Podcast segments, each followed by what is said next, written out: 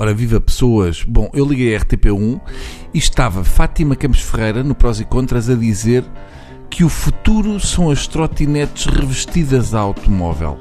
Eu acho uma bela frase. Também reparei que os novos óculos da Fátima Campos Ferreira dão para fazer uma trotinete. Enfim, coisas. Depois da notícia de que o Estado não sabe onde estão 170 obras da coleção de arte do Ministério da Cultura, Graça Fonseca, Ministra da Cultura, rejeitou a ideia de que estão desaparecidas. Segundo ela, apenas precisam de uma localização mais exata. Ora, cá está uma frase que podíamos ter dito sobre a MEDI e poupava-nos muitas chatices. Isto precisarmos de uma localização mais exata é o que eu sinto em relação ao ponto G. Eu, como sou homem, tenho vontade de fazer como faço quando ando de carro e temo que vou dar com o meu local de destino e não quero parar para perguntar a ninguém. Já a ministra, sendo uma mulher, podia fazer como normalmente elas fazem, que são sensatas e dizem é melhor perguntar a alguém. A ministra podia parar e perguntar a um daqueles senhores de idade que normalmente estão parados à beira da estrada, do género: Senhor, desculpe, sabe-me dizer onde fica a obra de Júlio Pomar? Segundo Graça Fonseca, e cito o que nós sabemos é muito mais do que se sabia há dois anos e muitas dessas obras não estão desaparecidas. Ao longo dos anos houve uma política de empréstimos a diferentes instituições. Ui, já sabemos o que é que acontece quando o Estado faz empréstimos a instituições. Basta ver o que se passou com a Caixa Geral de Depósitos, nunca mais lhes pomos a vista em cima.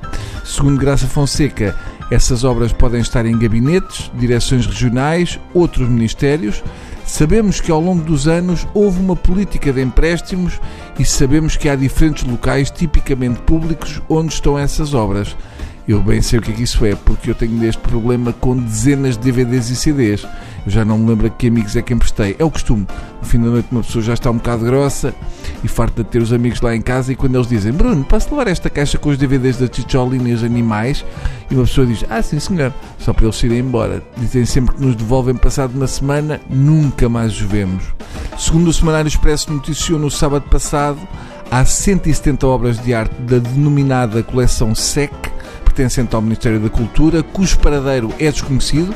Em causa estão obras de nomes como Júlio Pomar, Helena Almeida, Vieira da Silva e Abel Manta.